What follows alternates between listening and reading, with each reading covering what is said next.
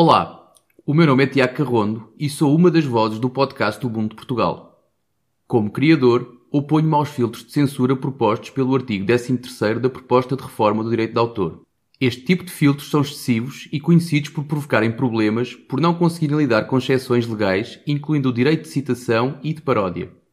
Eles até são conhecidos por censurarem obras do seu próprio autor. São especialmente maus para criadores pequenos e independentes como eu.